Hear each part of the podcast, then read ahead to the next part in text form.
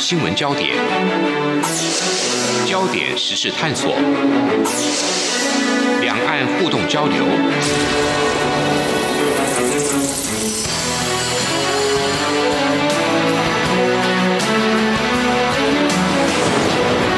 请听黄丽杰制作主持的《两岸 ING》。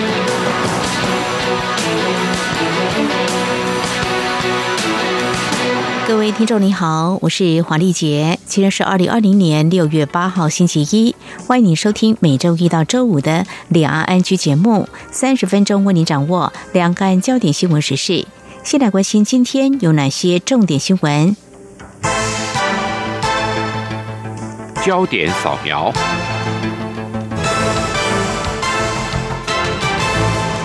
根据法新社会整的官方数据显示，截至台湾八号凌晨三点，台湾没有新型冠状病毒肺炎新增病例，台湾确诊总人数仍维持在四百四十三例，而这也是国内连续五十六天没有出现本土病例。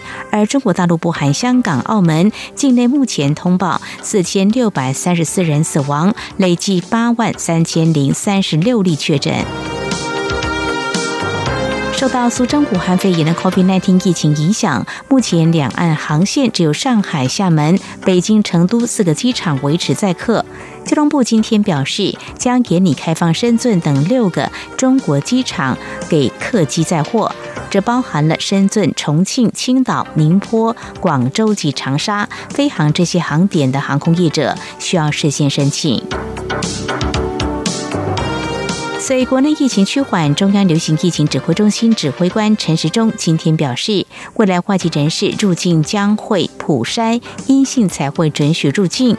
指挥中心发言人庄仁祥进一步指出，所谓对外国人入境的普筛，其实是指国外商务履约客需先提出在原国家的 PCR 检测阴性证明才可以入境。不过他说，目前相关检疫时间配套都还在讨论中，最快下周可以定案。中国国务院日前公布了抗击新冠肺炎疫情的中国行动白皮书，说明中国政府对抗新冠病毒 （COVID-19） 武汉肺炎历程，全文达三点七万字。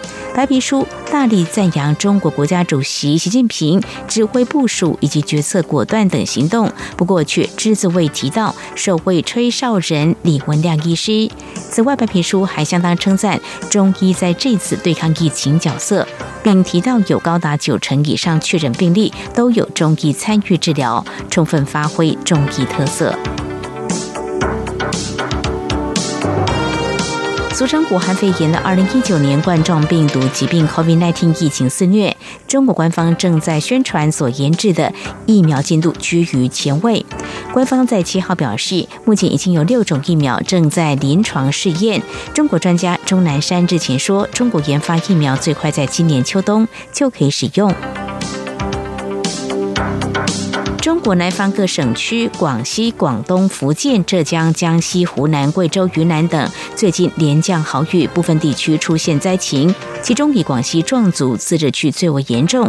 另外，广东十五个城市宣布停课。水利部也在将水旱灾害防御的应急响应由四级提升到三级。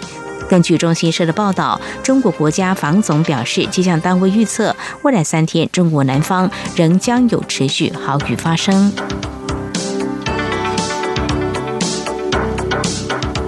本冲绳县石原市计划在九号提案，将钓鱼台列屿的行政区住址由登野城改为登野城间隔，引起宜兰县不满。多名议员今天和县长林姿妙共同举行记者会，邀请蔡英文总统一同登岛挂门牌，捍卫主权。而中国海警微信公众号今天则是刊文表示，一三零二舰艇编队今天驶入钓鱼岛海域巡航。美股大涨，持续带动台北股市多头气势，在热钱持续涌入之下，激励台股今天站上一万一千六百点大关，创下二月二十四号以来收盘新高。今天台股上涨一百三十点九二点，收在一万一千六百一十点三二点，成交值新台币两千零二十五点零八亿元。国海关总署公布，按美元计价，五月中国外贸进出口三千五百零七亿元，下降百分之九点三，其中出口两千零六十八点一亿，下降百分之三点三；进口一千三百四十八点九亿，下降百分之十六点七。贸易顺差六百二十九点三亿美元，增加百分之五十二点九。至于前五个月中国货物贸易进出口总额年减百分之四点九，降幅跟前四个月持平。其中出口下降百分之四点七，进口下降百分之五点二。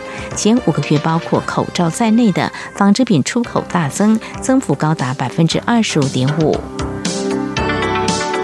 经济民主联合智库与台湾基金立委陈柏维今天举行记者会，呼吁政府注意中资来台法规，因为中资来台许可办法已经有六年，开放中资业别则有九年没有修正。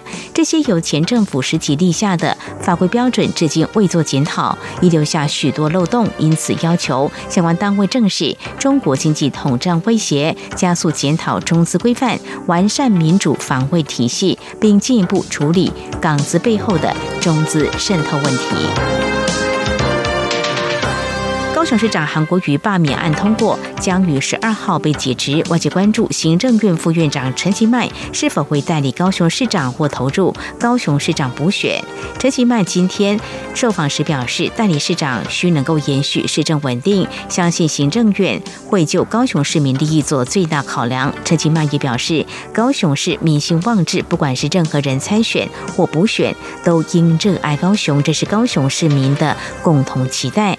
另外，有媒体报道指出，国民党主席江启臣不排除亲征高雄市长补选。对此，国民党在今天严正澄清，表示这项内容不在可行的选项方案中，呼吁不要再以讹传讹、误导视听。以上就是今天的两岸焦点新闻。稍后焦点探索持续关注台湾民选县市首长罢免案，这是头一遭，就是高雄市长韩国瑜罢免案在六号投票通过。而有哪些因素让罢韩过关了？是否形成示范，导致罢免风潮？而韩国瑜下台是否会角逐明年国民党主席？另外，国民党如何定义九二共识，以及和中国大陆打交道正陷入思索？中国大陆则有哪些考量进行国共互动交流？稍后访问成功大学政治学系助理教授王静心，观察探讨。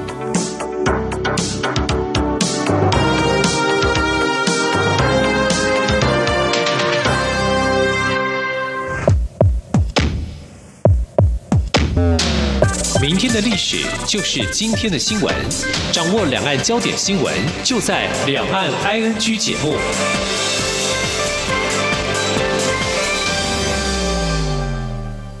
我是三军总院院长蔡建松。武汉肺炎疫情蔓延全球，为降低国内群聚感染风险，今年所得税申报已全面延长到六月三十日。建议大家善用网络报税工具。如需全网国税局报税，请配合以下相关措施：使用国税局官网的线上取号功能，降低现场等待时间。请全程佩戴口罩，配合量体温，保持社交距离。有政府，请安心。资讯由机关署提供。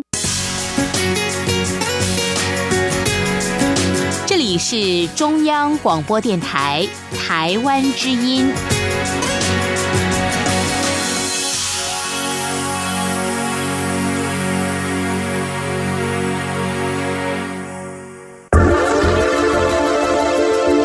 最热门的新闻，最深入的探讨，焦点探索。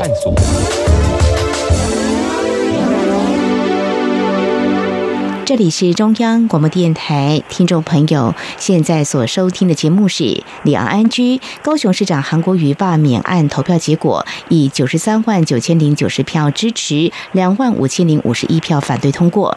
韩国瑜市长二零一八年他是以八十九万两千五百二十四的高票当选，如今同意罢免票超过他当年当选市长票数，有哪些原因？而未来对政治生态又有哪些影响？还有韩市长他当时以韩流。由高人其代表国民党参选，今年总统却失利。不但国民党持续沦为在野党，而且立委席次没有过半。未来如何发挥反对党的实力，而和中国大陆的互动交流，可能又会有哪些变化呢？我们在今天访问成功大学政治学系助理教授王静新，观察探讨。非常欢迎黄老师，你好。你好。好，老师，嗯，这次罢免案，我们依选罢法的规定，需要有超过百分之二十五的高雄市选民同意，大概是五十七万票，并且同意罢免票数高于不同意罢免票数，才能够罢免韩国瑜市长。那么高雄市长罢免案通过，呃，韩市长不但是台湾第一位遭罢免的地方首长，更是第一位遭到罢免的民选政治人物。不过，我们回首。当时，二零一八年他以高票当选市长，不过现在黯然下台。那么当选市长得票数，当时是反映选民有哪些期待，或你观察是有哪些现象呢，在二零一八年韩国瑜这时候可以当选高雄市长，我想主要是因为第一个，当时民众可对大华记的不满，尤其是当时对蔡英文执政其实不是很满意，然后再加上呢，高雄长期执政下来，可能民众也想要有一些改变，所以给了韩国一个机会。所以，二零一八年其实韩国瑜可以设立当选，我觉得主要是因为外在环境的影响，以及高雄民众。希望能够有个改变，所以给韩国瑜这个机会。嗯哼，是不是民意如流水呢？哦，这由公民团体去年所发起的罢韩活动哦，经中选会审查提案之后就进行，在四月中是以超过五十五万份的罢免联署书通过，在六号进行罢韩的投票哦。这罢韩行动，您怎么样的观察？又显现选民哪些不满诉求，或是想要改变，还是说出现了哪些，比如说政党竞争会有哪些观察面向？我们可以来做这方面的一个关注。的呢？OK，好，那首先关于罢免案的起头，其实主要是因为韩国瑜他其实就了高雄市长稍微到一年时间，那他决定投入国民党州头的竞选。那其实对于高雄市民来说，我想在人情上面可能比较无法接受。那如果各位有机会的话，可以去看一下周学会里面对于罢免案的一些原因。那你可以注意到说，其实罢免团体它其实出了许多原因，主要是针对韩国瑜在程序上面可能无法让高雄人民接受。那其实其他关于执政表现或是其他事项的话，可能不是这么的明确。所以我觉得这次罢免案其实最主要原因是因为韩国瑜就任高雄市长稍微到一定的时间内，那他决定弃守高雄人民，然后去投入走走。所以才造成这是罢免案的发生。那当然，其实我自己就我观点来说啦，我觉得呃，南部民众其实这次愿意给国民党一个机会，给韩国一个机会，大选高雄市长，对于南部选民来说，这是一个很不容易的决定。因为第一个，韩国与各高雄市其实并没有太大的关联性。那再加上长期以来高雄是一个民进党为主要政治势力的县市，所以高雄民众之所以给。看过一个机会，就希望他有带来一些改变。但是因为韩国瑜他可能无法得到民众的信任，所以他造成这一次罢免案的发生。尤其这一次其实投票率还蛮高的，嗯，就过相较于过去罢免案的投票率来说的话，那大家对未来来说的话，对于这党政治会有什么样的影响呢？那首先。呃，可能在接下来短期之内，国民党要再重新拿回高雄市的执政，可能会有点困难，因为毕竟在经过这个韩国瑜事件之后，可能民众对于国民党的候选人，可能在短时间之内不会再有这么高的信任度。嗯，所以接下来国民党可不可以在高雄市再崛起，或是再有机会拿到执政，可能再需要一段时间。那当然，我自己会觉得说，其实现在。整个大环境来说的话，其实是我比较担心一件事情是说，呃，民进党可能慢慢会走向一党独大制。哦，对，目前态势观察起来是有可能会这样。那其实这对于自党政治或对于民主政治来说，其实不是一件好事情。那我们知道现在最大的反对党是国民党，没错。但是国民党可能要去牵制民进党，可能还是有点困难。那这样其他小党可能目前也没有。呃，比较崛起的可能性，所以如果没有意外啦，因为如果没有意外的话，可能二零二二年的第八选举，民进党可能还会拿到不错的成绩。那接下来其实可以看到，今年度因为其实这个淡化剂对于民进党其实是有利。都说淡化剂是说，第一个当然民进党取得总统选举的胜利，然后再加上这段时间可能在防疫上面，民进党政府其实做的蛮不错的，那也获得民众的信任。那所以如果没有意外的话，我刚才提到，就其实在二零二二年选举第八选举的时候，可能民进党会拿到不错的成绩。那国民党有没有机会再起？可能还需要一段。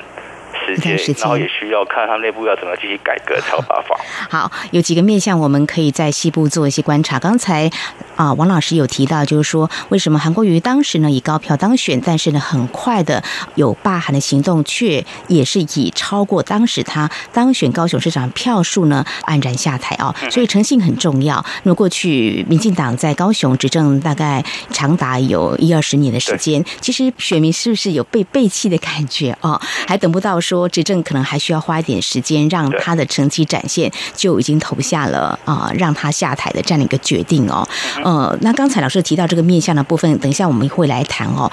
呃，也还有一个角度，或许我们可以来观察，就是说，按照我们选罢法规定，其实韩国瑜他可以提选举诉讼的，呃，会不会提出？您怎么样来观察呢？如果是真的提出会影响这个位置的争夺战呢？你怎么样来观察？呃，当然，呃，依照法律规定的话，韩国瑜他其实是有权利可以去提出申诉，但我个人觉得韩国瑜可能不会提出，因为这次的罢免案结果，其实因为罢免的票数高过于当初韩国瑜所得到的选票票数，所以可能在正当性来说的话。可能比较不会有太大的问题，因为其实，在罢免案之前，大家比较担心的是说，如果出来支持罢免的票数低于韩国瑜当初所得到票数的话，那可能在这单性上面会有一些问题。那今天罢免案的结果，我们很明显看到说，其实罢免案的票数是多过于当初韩国瑜所得到的票数，因此，我想就这单性来说的话，韩国瑜可能不会去提出。申诉，OK，那我自己个人也觉得说，其实对于韩国人来说，可能现在不要去提出申诉会比较好，因为其实这就是一个民主政治的结果嘛。因为今天你只有选择这样的结果，那如果他可以接受的话，我觉得对于民主政治的发展，其实是个比较好的事情。对，嗯，好，非常谢谢王老师提供您的观点。在我们今天关注，在日前就是六月六号，韩国瑜市长的罢免案通过了哦。那么按照相关的规定，后续会由行政院指派代理市长，并且会在三个月内来进行补选。那么对于未来政党竞争、政治生态的影响，有哪些值得关注的面向？另外，稍后呢，我们节目当中也要来谈，就是说韩国瑜遭罢免之后有没有？这个示范效应就是会有罢免风潮会出现，还有就是国民党刚才老师您所提到的，就是说他失去了总统大位立委的席次，并没有过半，所以怎么样发挥反对党的一个实力，而跟中国大陆互动交流，也是我们稍后呢要请老师来我们做观察的。我们节目稍后回来。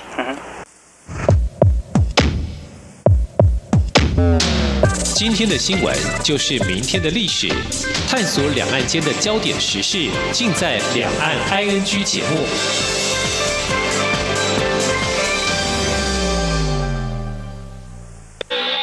这里是中央广播电台台湾之音。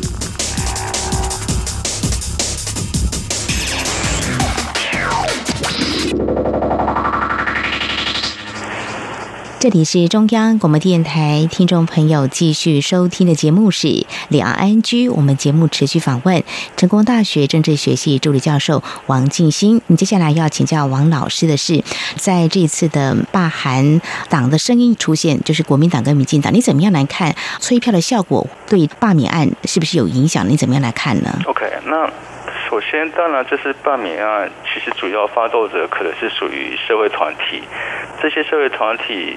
当然，透过斗鱼的方式，它可以激起这次比较高的投票率。那除此之外，可能是因为这次的罢免案刚好紧接着在总统选举之后，所以受到比较多人的关注。尤其是说，韩国瑜其实第一位还没担任完直辖市市长，而且才刚就任没多久就投入总统竞选。那所以，其实韩国瑜很容易成为一个。继选的罢免的一个标的，尤其是在他总统选举失败之后。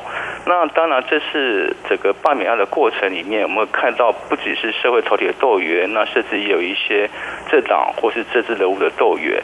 那其实这个到底是不是好事情呢？我可能很难去说明。但是在整个罢免过程中，如果我们希望罢免是透过是一个由下而上的一个举动的话，也许政府机关或是其他政党比较少介入会是比较好的，因为这样的话很容易让罢免案被了跟政党或是政治斗争切上关联，那其实对于罢免案来说，正当性可能会受到损害了。那当然，就结果来说的话，因为这次投票率比较高，虽然没有超过一半，但是因为就如刚主持人所说的，因为嗯罢免案的投一票其实是多过于当初韩国瑜所得到的选票，所以可能不会有了对这次的罢免案结果。产生质疑，也不会对自然系产生质疑。只是说，这整个罢免的过程中，可能我们还是可以感觉到，或许有一些政党或是政府，透过一些力量来鼓励民众去参与罢免案。对，嗯哼，好，非常谢谢老师您的解析哦。好，那么持续就是说，我们要来观察，就是说，那韩国瑜市长遭到罢免之后，会不会有这个示范的效应，会有这个风潮呢？OK。那当然，现在可能有了开始在网络上或是在媒体上面，已经有了说，可能会要对其他县市长，甚至对参议委总统提出罢免。嗯，但是我觉得可能跟韩国瑜的例子比较不一样，是说，呃，就像我刚才提到的，其实这次民众之所以要罢免韩国瑜，其实最主要的原因。呃，他的政策表现可能，我觉得并不是最主要原因。毕竟韩国瑜才刚就任高雄市长不到一半的热情。那民众之所以决定要去罢免韩国瑜，主要还是因为诚信问题。尤其是说他在还没就任高雄市长不到一定时间内就转换一个职位，所以在政治道德上面或诚信上面，其实是失去于人民。那其他政治人物的话，或其他地方首长，我觉得如果要提出罢免案的话，可能比较。难得到米奏的支持啦，对，那这是我也觉得说，其实这是米奏愿意出来罢免韩国瑜，最主要还是因为就呃韩国瑜的。程序问题来提出罢免，而不是真的因为他的表现如何。对，嗯哼，所以韩国瑜市长叠交可能很大的原因应该是诚信的问题哦。好，这是老师的观点。好，我们接下来要来探讨的一个角度就是，国民党在失去政权之后，其实这几年我们也看到，应该是极力试图要改革突破。不过这一次罢韩案哦，是否会造成打击？内部？会比较团结，或会形成现任主席江启臣的挑战。不晓老师怎么样来看这个部分？OK，那当然，呃，这次半米亚成功，我相信对于国民党来说，或多或少都会是个打击。尤其是说，国民党好不容易终于在二零一八年拿下高雄市的执政，那如今执政不到两年时间内就然后就下台了。其实对国民党来说，当然会是一地的打击。而且，就像我刚才提到的。接下来短期之内，国民党想要在高雄市再崛起，可能需要一段时间，而且需要很大的努力才行，才获得高雄人民的信任。那当然，这对国民党来说，可能也是一个警讯，尤其是在二零二二年的地方选举即将快要来到嘛。对，那我觉得对国民党来说，他们可能现在要想的是说，到底要怎么样才能去吸引选民的支持？因为我觉得现在可能在台湾，民进党已经有他的一些。招牌存在，我所谓招牌是说，现在想要民主政治或想到台湾主权，可能多数民众会把这两个大旗直接跟民进党做连接。是，但是国民党而言的话，可能现在他找不到一个可以去吸引选民的一个高地。嗯那我觉得这是国民党现在需要去思考的地方，就是说，到底他要通过什么样的方式去吸引选民的支持？是。那么，有关九二共识，就是中国大陆所提出来两岸交流的一个政治基础哦。那么，江启臣主席上任之后，您怎么样来观察他对这方面的一个原则立场呢。当然，九二共识，我觉得目前在台湾可能已经没有市场了。我说没有市场是说，经过这次的所有大选，其实对于台湾民众来说，九二共识可能就是等于一国两制。那如果国民党还要继续去谈论九二共识，那我觉得可能很难再去吸引到选民的注意了。对，而且尤其是说。九二构是现在的一国两制的话，那因为现在台湾民众其实无法接受一国两制嘛，所以你再怎么样去对九二构是重新定义或者重新包装，我相信很难去改变民众现在既有的印象。尤其是说，呃，如果大家有机会的话，可以去看一下有一个杜克大学所做的一个国家安全调查，它其实从二零一一年开始，每年都有询问民众对于九二构式的看法。那其实，在呃，去年之前，其实民众对于九二共识的接受度其实还蛮高的，都有超过一半的民众其实可以接受九二共识。但是从去年呃年初，呃，习近平提到一些原则之后。再去做调查之后，发现到说台湾民众其实对九二共识已经无法接受了。那可见是说，其实是因为民众对九二共识的定义、以它意义以及感觉不一样了。嗯哼，哦，这是民众的感觉。对，那主要是也是会牵涉到中国大陆对台湾的态度吗？对，可以这样来看。嗯嗯哼，是。那如果这样的话，不管是现任的国民党主席。江启臣，或说未来的国民党的主席啊，不晓得他们会怎么样来做一些思考。谈到这个未来的国民党的主席，呃，如果说以这次韩国瑜市长被罢免。未来他的动向，好像外界也在关注。不晓得王老师你怎么样来看？他有没有可能挑战国民党主席？那过去他当选高雄市长之后，他也有访问中国大陆，他的一些两岸谈话，或者说对两岸的立场，你怎么样来观察这个部分？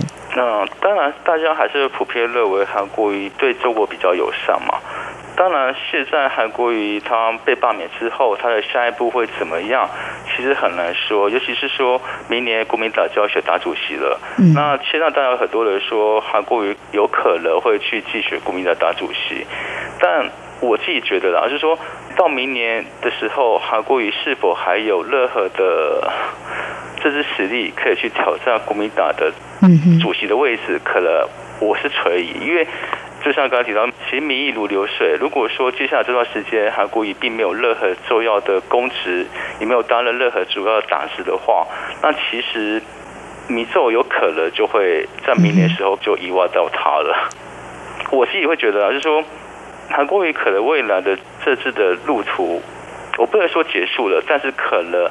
要再再起会有点困难。嗯哼，嗯哼，好，非常谢谢老师您提供的观点。那么最后呢，我们再把时间拉到现在，就是我们知道过去国民党在失去政权之后，荣誉国民党主席连战曾经搭起跟中国大陆交流，像是国共论坛的机制。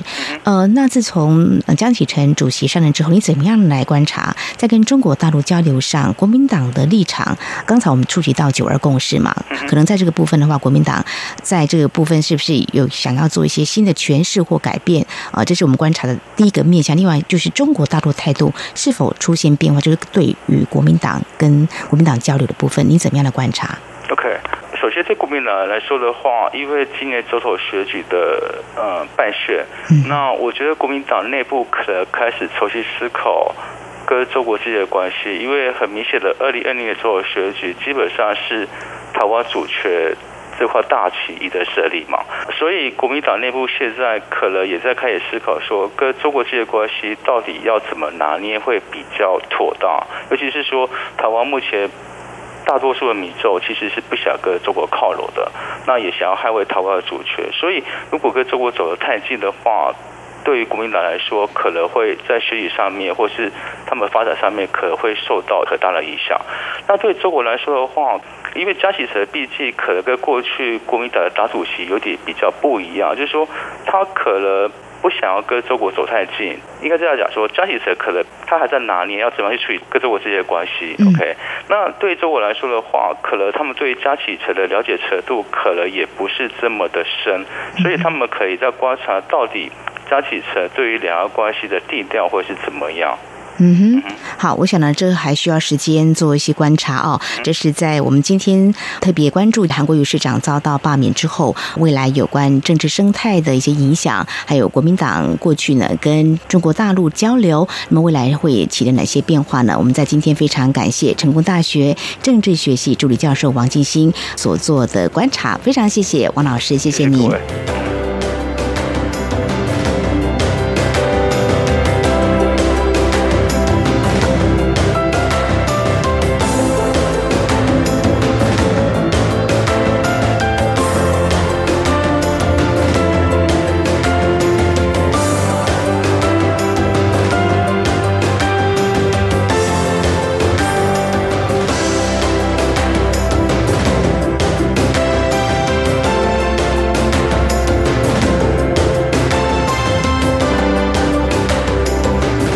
以上呢就是今天节目，非常感谢听众朋友们的收听，华丽姐祝福您，我们下次同一时间同州再会。